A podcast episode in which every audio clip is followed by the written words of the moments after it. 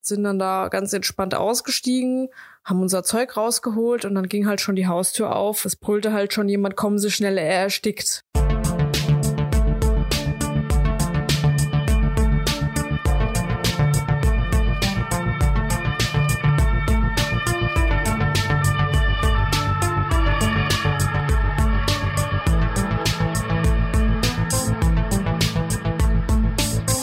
Ihr Lieben, herzlich willkommen zu Schmidt und Stroder Rettungsdienst Real Talk.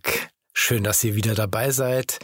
Mir gegenüber sitzt Karina, auch bekannt unter dem Namen Rettungskeks. Hi. Hi Christian. Warum lachst du so? Ich sitze dir gegenüber, so so. Ja, also virtuell. Virtuell. Sagen wir so, wir Aber schauen uns auf dem ja Handy sehen. an. Wie geht's dir? Wie waren deine letzten paar Wochen? Ja, mir geht's ganz gut. Ähm, die letzten paar Wochen waren sehr ruhig. Ähm, sehr viel frei gehabt, aber Oh, mir geht es gleich nicht mehr so gut, wenn ich daran denke, was wir heute für ein Thema haben. Wie geht's dir? Mir geht's ganz gut. Ich habe jetzt einen Nachtdienstmarathon hinter Mm. mir, auch mit paar richtig schweren Einsätzen tatsächlich. Mal wieder, seit längerem auch mal wieder so ein richtig übles Trauma gehabt. Oh je. Also in der, in der Stadt eigentlich völlig unerwartet, aber sonst passt eigentlich alles. Ich habe jetzt gerade auch, bin gerade inmitten meines Freiblocks, Mhm. habe erst Samstag wieder, äh Quatsch, Freitag wieder Nachtdienst und soweit ist alles gut. Das freut mich. Ja, das Thema ähm, belastende Einsätze. Ich meine, jeder, der das hört, der kann, hat wahrscheinlich sofort, wenn er im Rettungsdienst arbeitet, irgendwie Bilder vor Augen oder entsprechende Einsätze oder sowas. Man kriegt plötzlich sofort ein mulmiges Gefühl, wenn man an bestimmte Situationen denkt. Was hast du erlebt? Erzähl mal. Steigen wir gleich voll ein. Wow. Ähm, tatsächlich mittlerweile wirklich einiges. Es gibt natürlich so eine Handvoll Einsätze, die wird man, glaube ich, nie vergessen und die wirken ein bisschen länger nach. Ähm, wer meinem Instagram-Account folgt, ich hatte die Tage gerade über so einen Einsatz berichtet. Ich weiß nicht, du hattest es bestimmt auch gelesen. Mhm. Und das war einer derer, die ich wahrscheinlich niemals vergessen werde, weil Mhm. ich wirklich einfach bewusst jemandem in die Augen geschaut habe, die er dann für immer zugemacht hat. Und das ist mir in dem Moment oder auch danach so bewusst geworden, wie in keinem anderen Einsatz. Und wenn ich daran denke, läuft mir immer noch ein kalter Schauer über den Rücken, weil das einfach ein ganz schreckliches Gefühl war, diese panischen Blicke zu sehen, diesen Menschen da zu sehen, der all seine Hoffnung in uns setzt und wir konnten einfach nichts mehr für ihn tun. Das war eigentlich das Schlimmste an der ganzen Sache. Was ist da passiert? Ja, ich versuche es jetzt mal ein bisschen zu kürzen, damit es nicht zu lang wird, aber ähm, wir wurden eher null alarmiert, also normale Fahrt, so chirurgisch, allgemeinchirurgisch ohne Trauma und dann denkt man natürlich erstmal, okay, Rückenschmerzen oder sowas. So war es tatsächlich auch. Ein R0 für die, die es nicht Ja. wissen, ist quasi ein Rettungswagentransport ohne Blaulicht. Genau. Richtig.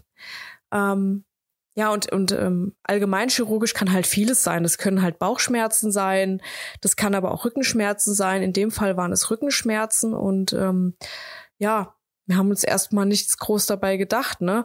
Und sind dann da ganz entspannt ausgestiegen, haben unser Zeug rausgeholt und dann ging halt schon die Haustür auf und ähm, es brüllte halt schon jemand, kommen Sie schnell, er erstickt. Und halt auch in einer riesen Lautstärke und dann war uns recht schnell klar, okay, jetzt, jetzt muss es wirklich schnell gehen.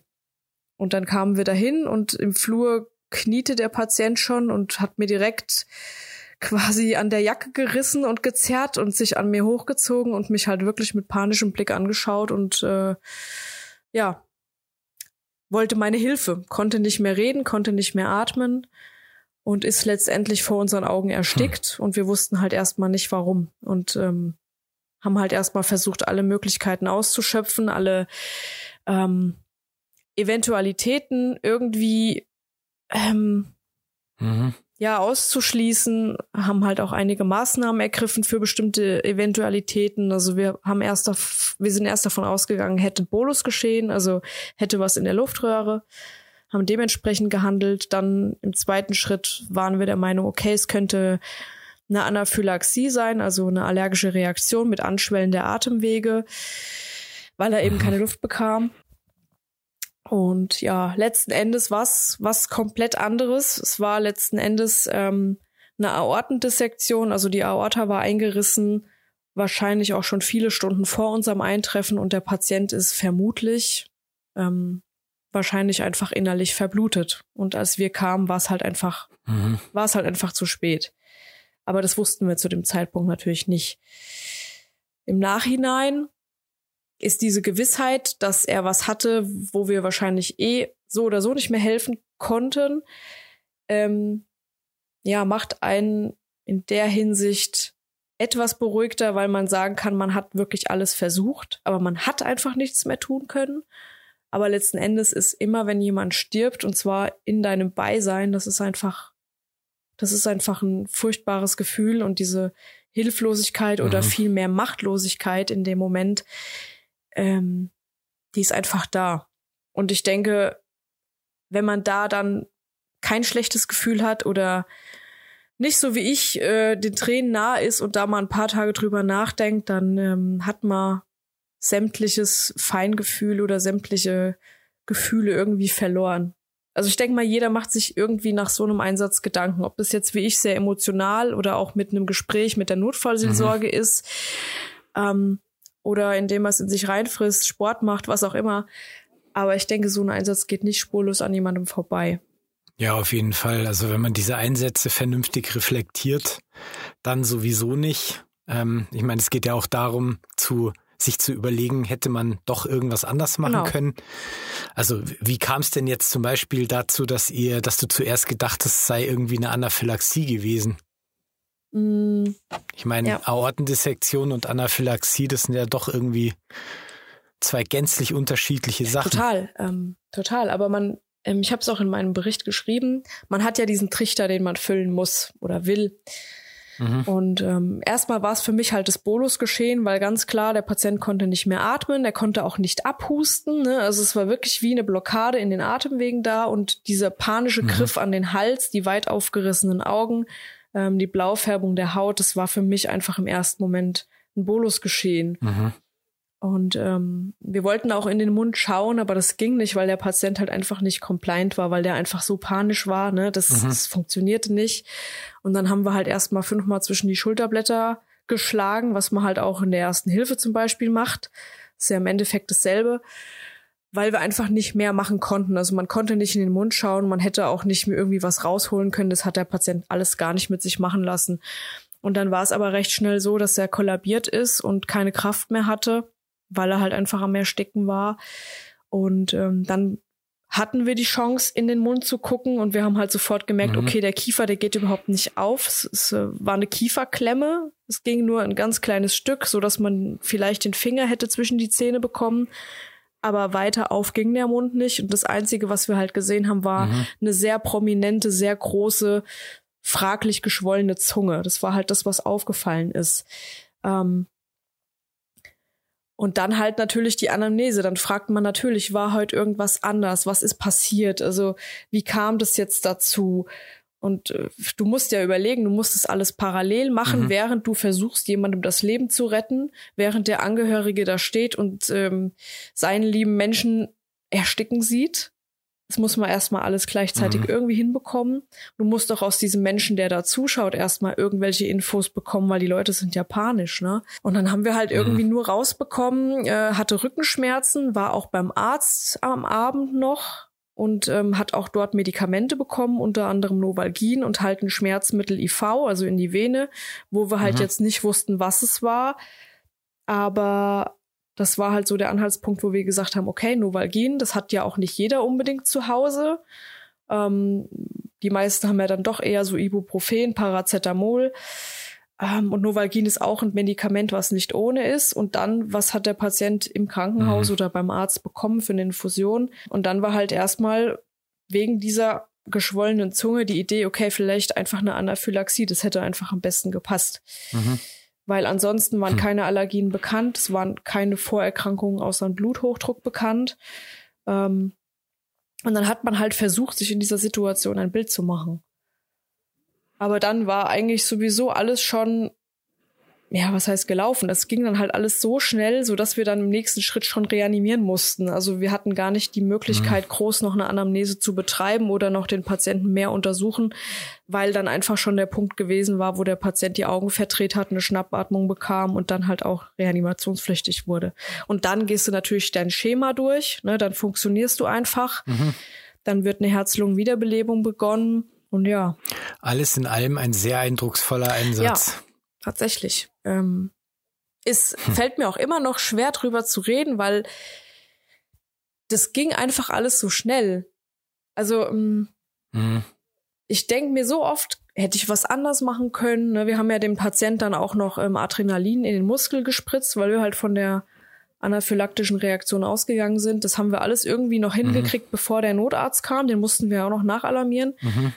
Und gefühlt, ich hatte überhaupt kein Zeitgefühl. Also irgendwie hatte ich oder habe ich jetzt auch noch, wenn ich drüber nachdenke, dieses Gefühl, es ging irgendwie alles so schnell und es musste alles so rasch funktionieren. Entscheidungen mussten so schnell getroffen werden.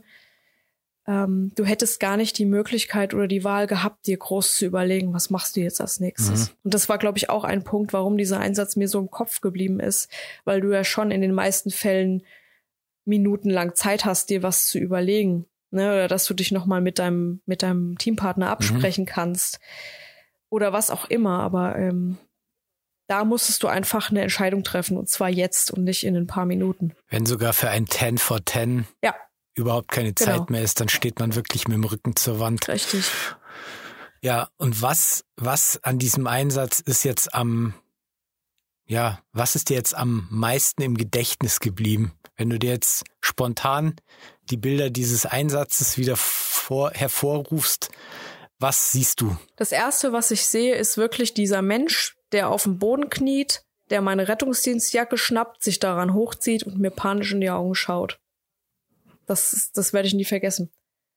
Wie gesagt, das war der Moment, wo ich dann gewusst habe, okay, ich muss hier was tun.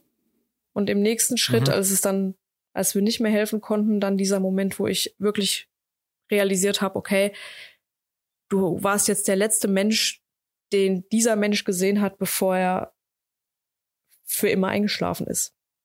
Das ähm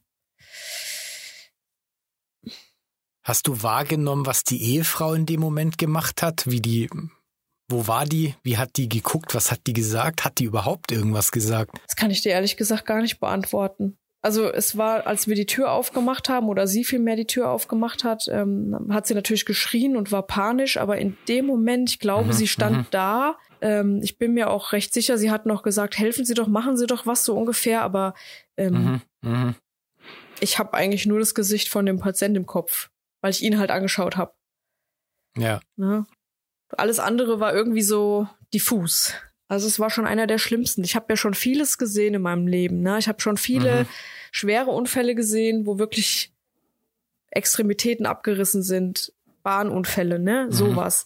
Ich habe schon viel gesehen, aber das war wirklich eines der schlimmsten Erlebnisse, weil ich eben, wie gesagt, so bewusst diesen Moment wahrgenommen habe. Wie lange hat der Notarzt gebraucht, bis er da war? Kann ich dir auch nicht sagen, ehrlich gesagt. Jetzt fährst du ja auch eher ländlich. Mhm. Also Frankfurt ist in der Nähe, aber jetzt nicht so, dass man in drei Minuten da ist. Also wann kam der? Wie, wie habt ihr das gemacht? Ich schätze mal, also länger wie acht Minuten bestimmt nicht. Weil wir sind sehr gut vernetzt mhm. und es war auch das nächstmögliche äh, NEF da. Das war zwei, drei Ortschaften weiter. Und ähm, mhm. es war tatsächlich nicht lange. Es war absolut im Rahmen. Ähm, aber der Notarzt musste natürlich erstmal nachalarmiert werden und wir waren ja da am Rotieren und am Arbeiten. Mhm. Hast du halt keine Hand frei, mal das Handy aus der Tasche ja, zu ziehen, ja. sondern wir haben das dann so gemacht, ich habe die Angehörige halt angewiesen, nochmal die 112 mhm. zu wählen, das Handy auf laut zu stellen, glaube ich. Mhm. Da kann ich dir sagen, bin ich auch gar nicht mehr so sicher, ob sie es gesagt hat. Also entweder habe ich ihr gesagt, sie soll bitte sagen, wir brauchen hier einen Notarzt, oder sie hat es auf laut gemacht und ich habe es gesagt, aber auf jeden Fall Mhm. so, dass wir halt die Hände frei hatten. Auf jeden Fall auch ein guter Tipp. Also wenn man wirklich mal am Rotieren ist an der Einsatzstelle mhm. und man hat keine Hände frei, dann äh, auch die Anhö Angehörigen mit einbinden. Also jeder der Angehörigen kann nochmal die 112 wählen, was er ja vorhin sowieso schon getan hat und das Handy auf laut stellen und damit ist euch schon geholfen, wenn ja. ihr in den ersten 30 Sekunden trotzdem beide Hände frei habt. Ja. Aber da ist auch wichtig, den Angehörigen wirklich zu sagen, wählen Sie nochmal die 112, weil mhm. es ist so mhm. ein Stress und dir fällt die Nummer einfach nicht mehr ein in so einem Moment. Also ja. vielen Menschen nicht und deswegen war dann auch wirklich, ich habe dann wirklich gesagt, wählen Sie die 112 und stellen Sie das Handy auf laut, damit mhm. die Frau auch wirklich nochmal das an die mhm. Hand bekommen hat. Das war mir wichtig, weil es muss einfach funktionieren, es muss schnell gehen und dann musst du das halt einfach auch so deutlich dazu sagen. Mhm. Ja. Ja, schlimm. Echt Wirklich? schlimm. Das hört sich echt übel an. Und hat, ihr hattet danach eine Nachbesprechung, nehme ich mal an, oder? Ähm, ich habe mich danach sehr lange mit meiner Kollegin, die damals noch Auszubildende war, zweites Lehrjahr, mhm. unterhalten. Ähm, es war natürlich noch ein Punkt mehr, wo ich dann gesagt habe, das war einfach dramatisch, weil sie halt auch noch in der Ausbildung war und mir auch wichtig war, wie es ihr geht und ich darauf achten musste. Mhm. Und ähm, wir haben dann sehr, sehr lange noch miteinander gesprochen, haben auch noch mal telefoniert, haben uns noch mal ausgetauscht und dann war mhm. aber relativ schnell klar, wir würden gerne einfach noch mal mit der Notfallseelsorge sprechen. Und wir mhm. haben Gott sei Dank eine Kollegin, die bei uns Aushilfe ist, die auch in der Notfallseelsorge tätig ist. Und die konnten wir anrufen und dann hatten wir beide mit ihr nochmal ein Gespräch. Und das war auch gut. Es war gut, mhm. einfach nochmal dieses, ja, dieses Objektive von außen betrachtete zu hören und einfach nochmal mhm. dir klar zu werden, hey, ihr habt alles richtig gemacht. Also nicht sich die Frage zu stellen, sind wir jetzt daran schuld, sondern einfach zu akzeptieren, wir haben alles gemacht, mhm. was in unserer Macht stand und wir hätten einfach nichts mehr tun können. Es war halt einfach zu spät. Ne? Mhm. Und ähm, das war so eine Erkenntnis, die mir im Nachhinein schon sehr geholfen hat, muss ich sagen. Ja, man war halt doch nicht auf Hogwarts, sondern auf einer Notfallsanitäterschule und da lernt man nicht zaubern, sondern man lernt halt Notfallmedizin und es gibt halt Sachen, da ist man einfach machtlos. Ja, das ist wie mit der Reanimationssituation. Mhm. Wenn der Ersthelfer keine Maßnahme ergreift, dann können wir dann können wir schnell sein, wie wir wollen. Wir brauchen dann nicht mehr anfangen, weil dann können wir nichts mehr rausreißen. Ja, das ist so. Und vier bis fünf Minuten, also ja, dann ist die Wahrscheinlichkeit halt schon sehr gering, dass wir dann noch jemanden bekommen, wenn keiner anfängt. Ja. Das muss man auch immer wieder ganz deutlich sagen und den Leuten die Angst nehmen, dass sie wirklich, wenn sie das feststellen, jemand hat einen Herz-Kreislauf-Stillstand anfangen. Mhm. Das ist so wichtig. Mhm. Ja, aber jetzt zu dir. Was, was fällt dir denn so für einen Einsatz ein? Wo du jetzt äh, vorhin gesagt hast, ähm, Notfallseelsorge und so. Das fand ich sehr beeindruckend bei einer meiner letzten Einsätze. Da habe ich einen 15-jährigen Jungen reanimiert. Oh Gott. Und da hat noch am Krankenhaus hat das Telefon von uns, also unser Diensttelefon geklingelt und da war die PSNV dran. Und die haben gefragt, hey, wie geht's euch? Alles in Ordnung? Also da muss die Leitstelle irgendwie ähm, in ihrem Alarmplan muss drin haben, wenn Kinderreanimation dann äh, irgendwie ja, PSNV mit alarmieren mhm. oder irgendwie sowas. Weil der hätte gar nicht irgendwie das mitbekommen können. Weil wir waren ja mit allem anderen beschäftigt. Also wir hätten da auch nicht anrufen können oder irgendwen anfordern. Das war ja auch nicht Gegenstand. Also der musste es irgendwie äh, rein vom Alarmplan her musste das mitbekommen haben. Fand ich sehr beeindruckend. Ja, Wahnsinn. Aber es ist ja auch richtig so, ne? Es ist ja eigentlich richtig so. Dass, ähm, ja, klar müsste viel öfter gemacht werden. Also ich kenne so viele Einsätze, da wurde danach halt keine Nachbesprechung gemacht, obwohl es vielleicht mhm. nötig gewesen wäre. Mit einem KIT-Team oder mit PSNV. Ja, genau. Ja. Das gehört halt mit zu diesem äh, ja, dass sich, dass es einfach besser geworden ist. Es mhm. war früher so, dass man da nicht drüber gesprochen hat. Also es durfte einem nicht schlecht gehen. Man durfte nicht sagen, oh, der Einsatz, der verfolgt mich jetzt und so. Das war einfach, das gehörte dazu, dass der, der Rettungsdienstler hart ist. Und mittlerweile hat sich das halt Gott sei Dank geändert. Ja, mittlerweile kann man auch mal sagen, okay, ich brauche jetzt mal ein paar Minuten. Und auch zur Leitstelle, die nimmt da auch Rücksicht. Ja, also man wird nicht mehr im unmittelbaren Anschluss, nachdem man gerade einen Neunjährigen reanimiert hat, auf einen Krankentransport geschickt, sondern man kriegt mal eine halbe, dreiviertel Stunde, die man einfach irgendwie am Krankenhaus stehen kann. Habe ich auch die das Erfahrung hatte ich früher gemacht. Auch schon da. Das, das ja, genau. läuft echt gut und da fragt auch keiner nach, da diskutiert ja. keiner, das ist dann einfach mhm. so und ähm, damit basta. Also es ist auch gut so, dass es so ist. Ich hoffe, dass es überall so ist wie bei uns jetzt in den Fällen. Aber ich gehe einfach mal stark davon aus, weil da, da muss man einfach Mensch sein und da muss man einfach auch Rücksicht nehmen mhm. auf die Menschen, die da im Einsatz waren. Man reanimiert halt nicht jeden Tag ein neunjähriges Kind. Das ist halt einfach so. Und ich Ja. denke mal, Kindereinsätze sind sowieso mit die, die uns allen am meisten an die Nerven gehen.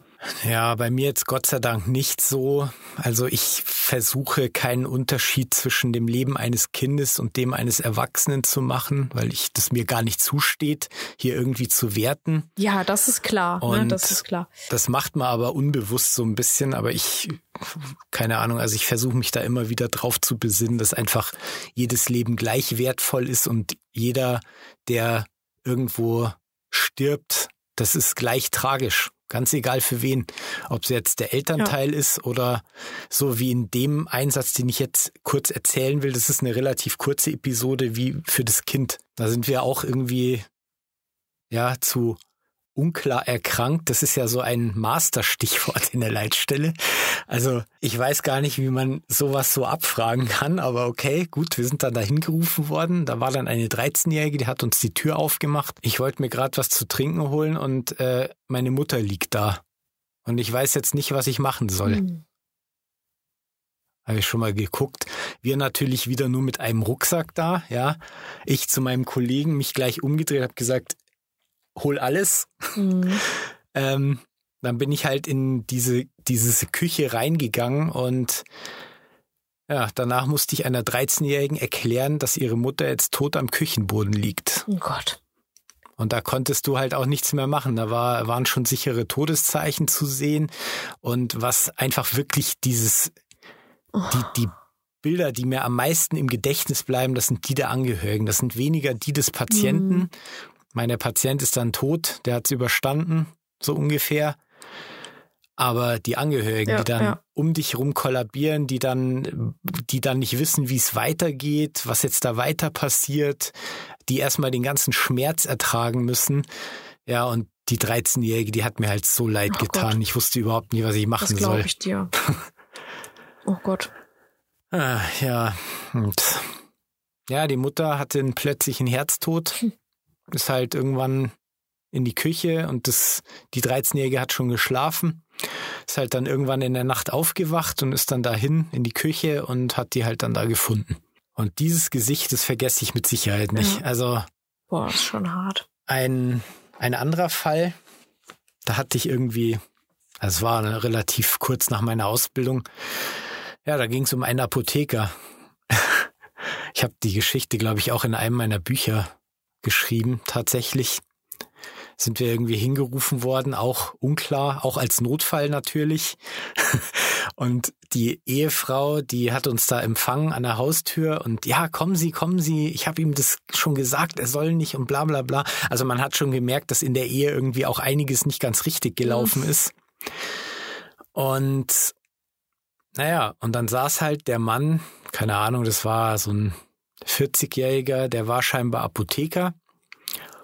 Und da lagen halt ein paar leere Blister neben ihm. Er hat gesagt, meine Herren, geben Sie sich keine Mühe. Sie wissen, dass Sie keine Chance haben. Oh. Dann hat er halt einfach zehn Kapseln Nifedipin genommen. Mein Nifedipin ist ein Calciumkanalblocker, der, der senkt einfach den Blutdruck Richtung Null, wenn man den in der Dosis jetzt einnimmt. Und er wusste ganz genau, was er gemacht hat und was dann passiert. So ein bisschen auch wahrscheinlich, um es der Ehefrau zu zeigen. So, ja, jetzt schau mal, was du hier hast. Das liest dann, da liest dann noch so ein bisschen der Dialog zwischen den beiden, liest dann so drauf Oh schließen. mein Gott. Und ja, das war in unmittelbarer Nähe des Krankenhauses. Also wir haben dann sofort dort anmelden lassen. Ich habe keinen Notarzt nachgefordert, weil mir klar war, dass wir hier vor Ort nichts rausreißen werden. Da habe ich gesagt, wir müssen uns jetzt echt beeilen. Mhm.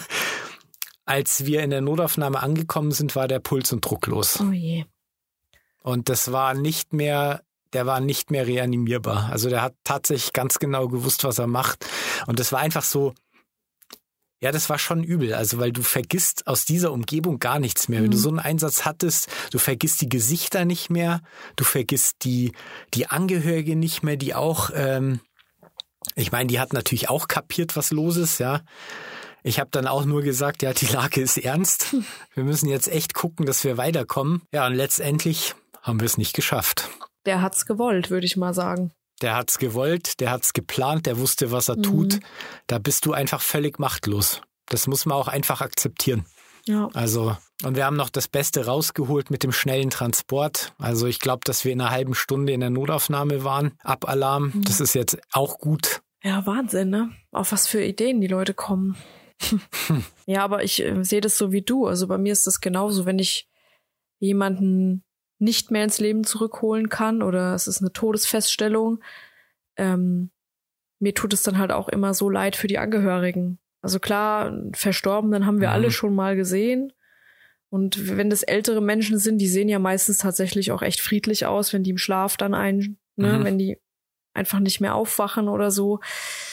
Ähm, aber die Angehörigen, das, das geht mir immer so nah, wenn dann, weiß ich nicht, ein Paar, was schon 50 Jahre verheiratet ist oder so, wenn einer von beiden mhm. geht und dann diese Verzweiflung. Und es kann nicht sein, der war doch gesund und heute Morgen haben wir doch noch gefrühstückt und äh, es ist einfach alles falsch, was du in dem Moment sagst. Also klar, man versucht irgendwie zu trösten, man versucht da zu sein, aber letzten Endes, weiß ich nicht, ist man auch da irgendwie hm. machtlos und kann dann halt nur versuchen, denjenigen irgendwie zu halten und auf ihn einzugehen. Hm. Und ich hatte da auch schon alles. Also ich hatte schon Angehörige, die sind dann in der Wohnung rum und ja, ich muss hier jetzt noch aufräumen, bevor mhm. da jetzt noch jemand kommt, weil dann wir auch die mhm. Notfallsorge mhm. angerufen haben. Nee, ich muss hier jetzt noch durchsaugen und die waren einfach, die wussten nicht, wohin ja. mit sich und aber das kann doch nicht sein. Und dann gab es wieder die, die wollten dann sofort aus dem Raum raus, die wollten den Angehörigen auch gar nicht mehr sehen. Mhm. Also was, ich habe da auch schon so viel erlebt, du wahrscheinlich auch, alle möglichen Reaktionen. Mhm. Aber du stehst halt einfach da und kommst dir so fehl am Platz vor auf einmal, weil, weiß ich nicht. Hm. Für mich ist es auch das Schlimmste, dann einfach diese, diese Traurigkeit und diese Fassungslosigkeit von den Angehörigen zu sehen. Das fällt mir immer ganz schwer. Das ist halt eine der wenigen Sachen, die man im Rettungsdienst regelmäßig sieht. Mhm. Das ist das, was der, der normale, in Anführungszeichen, normale Mensch jetzt nicht sieht dass halt einfach ein Leben plötzlich enden ja. kann. Und zwar, man weiß nicht warum.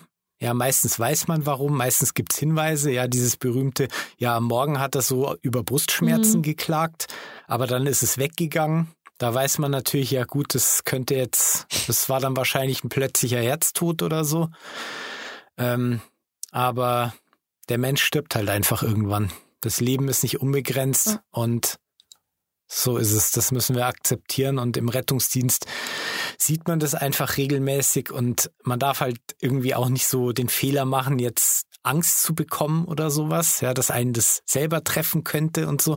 Ich, die Gefahr ist schon auch da. Also ich denke mir dann öfter mal, oh Mann, jetzt äh, habe ich irgendwie ein komisches Gefühl, keine Ahnung, wenn, wenn ich jetzt zum Beispiel über einen Angehörigen denke mhm. und ich dann so ein bisschen Parallelen sehe. Der hat jetzt auch irgendwie über so komische Rückenschmerzen und so und dann äh, überlegt man sich gleich, oh Mann, oh Mann. Und dann fällt einem natürlich auch gleich einer der Einsätze ein, ja, wo man dann, an dem man dann den Patienten reanimiert ja. hat. Und meistens ist es ja nicht so. Also meistens ist dann irgendwas anderes. Keine Ahnung. Es sind doch nur die Verspannungskopfschmerzen oder sonst was. Ja, und man darf einfach nicht den Fehler machen und ja, jetzt sich denken, oh mein Gott, das Leben, das endet mit Sicherheit tödlich und ich hoffe, dass es nicht jetzt gleich ist oder irgendwie sowas. Hm. Aber da gibt es so einige Einsätze, die einem halt doch irgendwie im Kopf bleiben. Und das, das Spannende ist ja, es ist ja für jeden was anderes schlimm. Also jeder hat ja da eine andere Wahrnehmung mhm. drauf. Mhm. Für den einen ist es wirklich die Kinderreanimation, für den anderen ist es vielleicht der Bahnunfall. Und für mhm. wieder eine andere Person ist es ein Einsatz, wo die meisten von uns denken würden, ja, es war jetzt ein Pille-Palle-Einsatz, den habe ich abends schon wieder vergessen. Aber mhm. vielleicht ist irgendwas passiert oder hat irgendwelche Parallelen, die denjenigen so triggern, dass das einfach der belastende mhm. Einsatz ist. Man weiß es halt nicht, ne? Und man muss sich, glaube ich, davon verabschieden von diesem Gedanken, dass äh, der Rettungsdienst immer nur die schlimmen, bösen mhm. Unfälle sieht und ganz viel Blut und drumherum und deswegen das ja alles so schlimm ist, mhm. sondern manchmal sind es auch diese einfachen Sachen. Ein Wort, ein Satz, ein Gesichtsausdruck mhm. von einem Angehörigen, eine Geschichte, die man vielleicht im eigenen Umfeld schon mal ähnlich erlebt hat. Ähm, so wie mhm. dich damals diese Geschichte ähm, mit dieser Drogenabhängigen, von der du erzählt hast die wir öfter getroffen haben. Genau. Und ja, so ist es. Aber du hast mit Sicherheit noch irgendwas erlebt, was besonders schlimm war? Da ähm, waren wir bei jemandem mit Krebs im Endstadium. Und zwar hatte der äh, einen Tumor im Mund-Rachenraum. Ich glaube, Zungengrundkarzinom oder sowas war das. Und ähm, mhm. der ist quasi auch vor unseren Augen gestorben mit Atemnot und so weiter und so fort. Und die Angehörigen haben ihn alleine gelassen, weil sie es einfach nicht ertragen haben. Und das war für mich einerseits ein schöner Einsatz, auf der anderen Seite ein echt schlimmer Einsatz, weil wir wussten, dieser Patient wird sterben in den nächsten Stunden. Es war aber auch mhm. klar, dass er nicht mehr ins Krankenhaus soll, weil eben Krebs im Endstadium und Palliativsituation und alles, ne? Aber in dem Moment halt wirklich leiden mit massiver Atemnot, weil dieser Tumor einfach die Atemwege ähm, so extrem verengt mhm. hat. Wir konnten keine Erleichterung schaffen. Es war kein NEF in der Nähe frei. Mhm. Und wir haben halt wirklich dann, ich glaube, 20, 30 Minuten auf ein NEF warten müssen. Ich kann es dir gar nicht mehr genau sagen. Ach du Scheiße. Haben versucht, diese Zeit zu überbrücken mit hochdosiert Sauerstoff und allem. Und es war einfach von den Angehörigen keiner bei diesem Menschen. Und ich habe mich dann daneben mhm. gesetzt und habe ihm die Hand gehalten. Ne? Und mhm.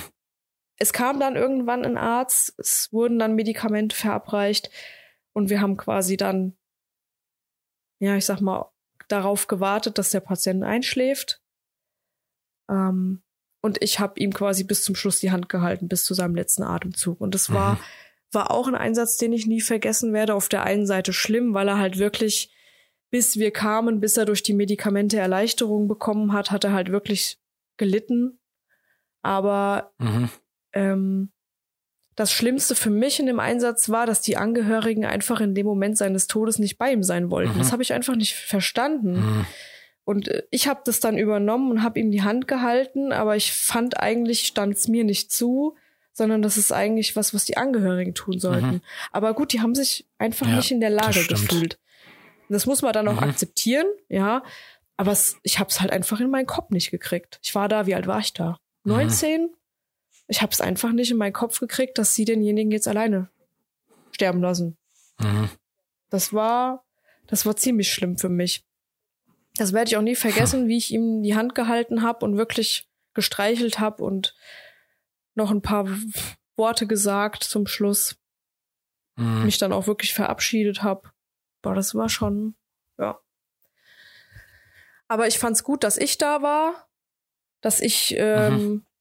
ich glaube, ich war auch als Dritter zu dem Zeitpunkt noch in meiner Ausbildung auf dem Auto, dass ich mir die Zeit nehmen konnte mhm. und wirklich die Hand halten konnte, weil wenn ich jetzt, sag ich mal, als Verantwortlicher auf dem RTW gewesen wäre, vielleicht hätte ich die Zeit gar nicht gehabt. Vielleicht hätte ich mich da auch um andere Sachen gekümmert. Mhm. Ähm, weiß ich nicht, kann ich nicht sagen, aber ich war froh, dass, dass der Mensch nicht komplett alleine sterben musste.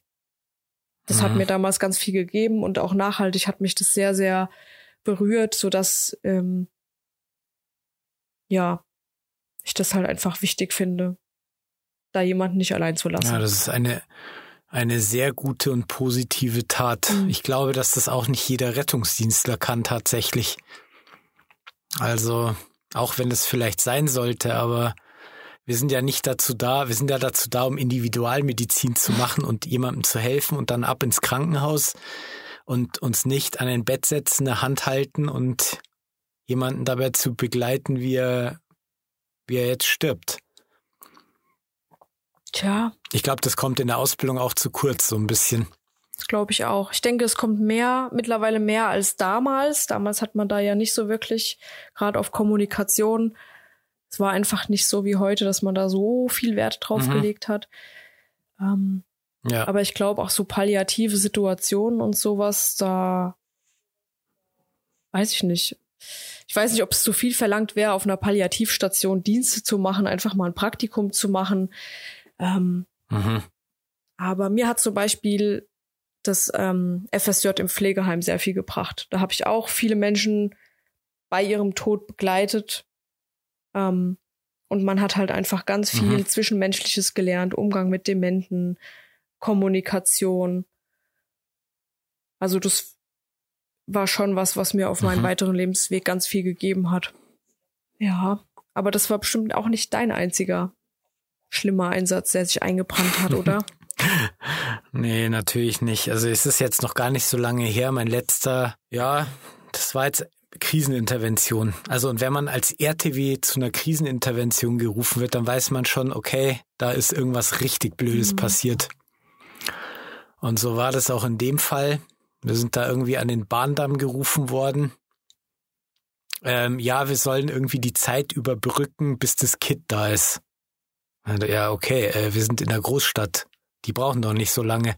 Die haben tatsächlich lang gebraucht. Also ich war sicher noch eine Viertelstunde vor Ort, ohne dass da irgendwer da war. Wir sind an einen Bahndamm gerufen worden. Da war ein, stand ein Mann bei der Polizei. Schon viele Einsatzkräfte. Und das war so, dass der mit seiner Frau spazieren war. und ja, da kam dann, die wollten dann heimfahren. Das war irgendwie an der S-Bahn-Station. Und sie musste dann irgendwie mal dringend und wollte dann schnell in die Büsche und sich erleichtern mhm. da irgendwie. Ja, und dann kam sie irgendwie nicht mehr. Dann ist irgendwann die S-Bahn eingefahren und er hat sich gedacht, ja Mist, wir wollten jetzt eigentlich mit der S-Bahn nach Hause fahren. Dann ist die S-Bahn wieder weitergefahren und dann hat er ihre Spur verfolgt, hat halt geguckt, wo sie ist und dann hat er die enthauptete Leiche am Bahndamm entdeckt. Ach du Scheiße. Und wir kamen im Prinzip unmittelbar nach dem Geschehen dazu. Und Puh. sind dann im Prinzip auf diese ganze Mauer zugelaufen, die einen dann da so erwartet. Du kennst den nicht, du weißt nicht, wie der mhm. ist, wie der das auffasst, was da genau passiert ist, wie der das erlebt hat. Und dann sollst du die Situation kontrollieren. Ja, du sollst äh, hier so zirkuläre Fragen stellen. Du sollst gucken, dass der sich im Prinzip immer um dieses Ereignis rumbewegt und dass er das irgendwie reflektiert und wiedergibt und das ist richtig, richtig schlimm gewesen. Da saß ich hinten drin im RTW und habe dann eben ihn gefragt, ja, was, was der, wie denn heute der Tag gelaufen ist, was sie noch geplant mhm. hatten, mhm. wie lange schon verheiratet und so. Und dann hat er das irgendwie alles so, ja, der hat das schon recht bestimmt erzählt und alles. Aber so die Tatsache, dass der jetzt alleine nach Hause fährt, das war schon richtig, richtig grauslig. Und die waren auch irgendwie 40 Jahre verheiratet. Ach Gott. ja, was war denn da passiert? Und Ist die auf die Gleise gestürzt oder? Äh, das war die Vermutung, ja. Also weiß ich natürlich nicht, weil ich letztendlich nicht mehr mitbekommen mhm. habe, was dann dabei rausgekommen ist. Aber ja, das war so ein bisschen so ein abschüssiger Hang Unten der Schienenverlauf, oben so ein bisschen der Hang, der abschüssig war und war halt wahrscheinlich da oben irgendwo in den Büschen, hat das Gleichgewicht verloren und ist dann halt runtergepurzelt und dann ist die S-Bahn eingefahren.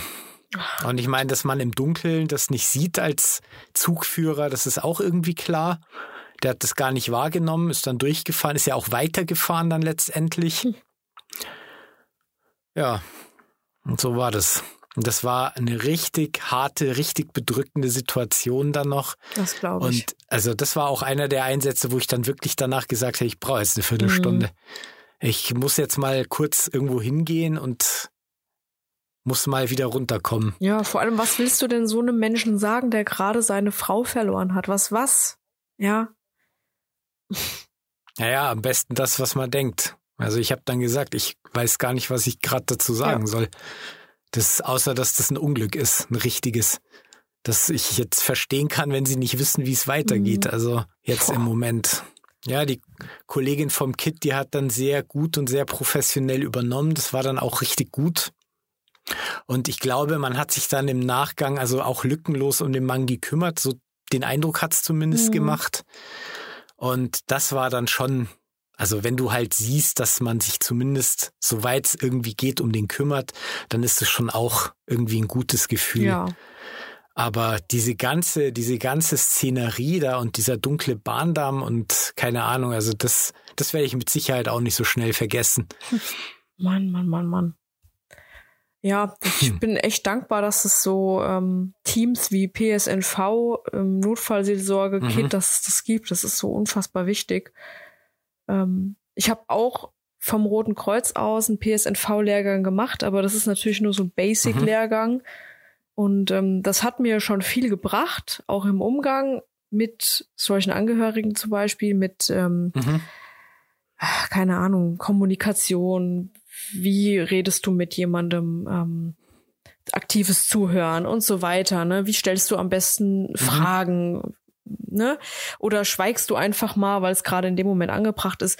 Aber ich würde mir das nicht zutrauen, nachhaltig mit jemandem mich dann länger zu beschäftigen. Also es reicht so zur Überbrückung, bis jemand von mhm. der Notfallseelsorge zum Beispiel kommt. Aber mehr mhm. auch einfach nicht. Weil ich finde, das ist so, du kannst da auch so viel falsch machen. Manchmal ist es auch besser, man sagt gar mhm. nichts, sondern ist einfach nur da. Und das ist so, so eine Gratwanderung, finde ich, ganz, ganz schwierig. Ich könnte das von meinem Allgemeinbefinden her nicht machen. Also ich kann einige Sachen, aber ähm, Kit und Notfallseelsorge, mhm. das schließe ich definitiv aus. Ich glaube, dass ich den, dass ich den Patienten ganz gut betreut habe insgesamt, dass mir das gut gelungen ist, aber wenn ich mir jetzt vorstelle, ich müsste das jetzt nachhaltig betreuen über mehrere Stunden oder irgendwie sowas, jetzt nicht, weil ich da was falsch machen könnte. Ich meine, man kann immer was falsch machen, aber ja. man lernt es ja auch irgendwann da professionell zu agieren, aber ich würde das nicht aushalten. Ich würde das nicht aushalten. Das, das würde mich, glaube ich, irgendwann kaputt machen. Ja. Aber gut, man muss ja nicht alles können und machen. Insofern habe ich da jetzt keinen Schmerz damit, dass ich das nicht kann. Wichtig ist halt, dass man selber weiß, wie man mit belastenden Einsätzen umgeht und dass man vielleicht, das sollten mhm. wir auch noch mal ganz dringend dazu sagen, bevor wir die Podcast-Folge abschließen. Ähm, dass man wirklich auf sich achten muss und auf die Symptome. Der Strato hatte die das letzte Mal beim letzten Podcast ja schon mal angesprochen gehabt, was für Symptome mhm. gibt bei einem selbst oder auch bei anderen, an denen man vielleicht erahnen kann, dass es jetzt in Richtung posttraumatische Belastungsstörung oder sowas geht. Aber auf jeden Fall mhm. sollte man belastende Einsätze aufarbeiten und nicht in die Schublade stecken, zumachen, so dass sie ihnen einen in ein paar Jahren wieder einholen sondern mhm. es ist keine Schande, die Notfallseelsorge zu kontaktieren. PSNV, den Wachleiter, was auch immer, wen man gerade braucht, den Kollegen, die Kollegen am Abend, die einen ablösen, irgendwas. Aber also mir hat das Gespräch mit der Notfallseelsorge sehr geholfen und das auch nicht nur einmal, mhm. sondern schon mehrfach. Und ähm, manchmal reicht so ein Kontakt ja auch schon, um so einen Einsatz einfach besser abschließen zu können. Ich weiß nicht, hast du dann mhm. nach den Einsätzen das irgendwie noch aufgearbeitet? Nicht wirklich, also außer dass ich sie halt erzählt habe, so wie jetzt gerade. Mhm. Das ist für mich persönlich die, die wichtigste Art der Aufarbeitung oder dass ich mal eine Story über irgendwas schreibe. Ja. Und dadurch, dass ich mich einfach eingehender mit diesem Sachverhalt beschäftige und mein Kopf damit beschäftige, wird mein Kopf eher damit fertig. Ja.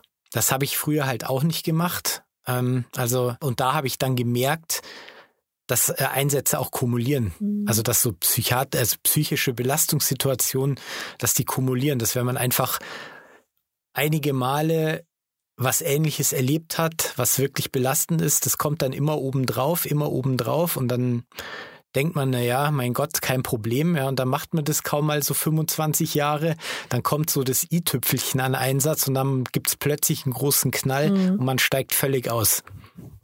Ja. Und das muss man irgendwie verhindern. Das heißt, wirklich sich mit derartigen Einsätzen, sobald man irgendwas merkt, sich damit beschäftigen und auseinandersetzen. Ja, auf jeden Fall.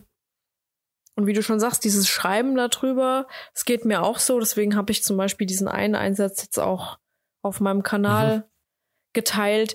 Erstens finde ich, lernen andere Menschen daraus, also Kolleginnen und Kollegen, die mhm. lernen aus solchen Einsätzen.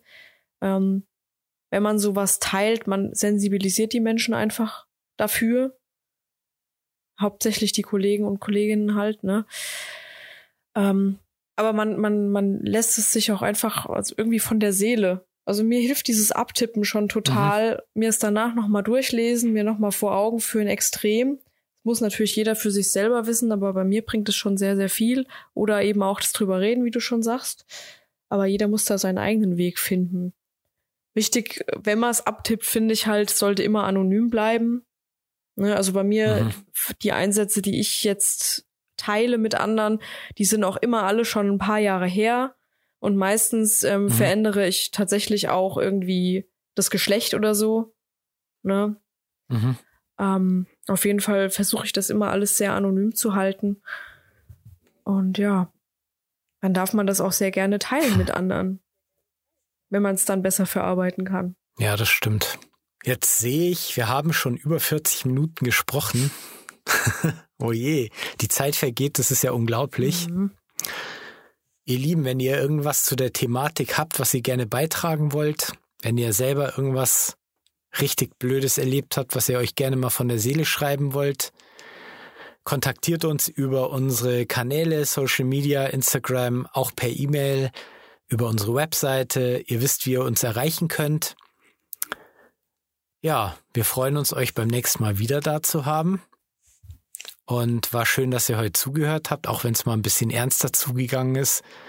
Und wir sehen uns beim nächsten Mal wieder. Nein, Entschuldigung, wir hören uns beim nächsten Mal wieder. Da ist er, der berühmte Versprecher aus jeder Folge. ja.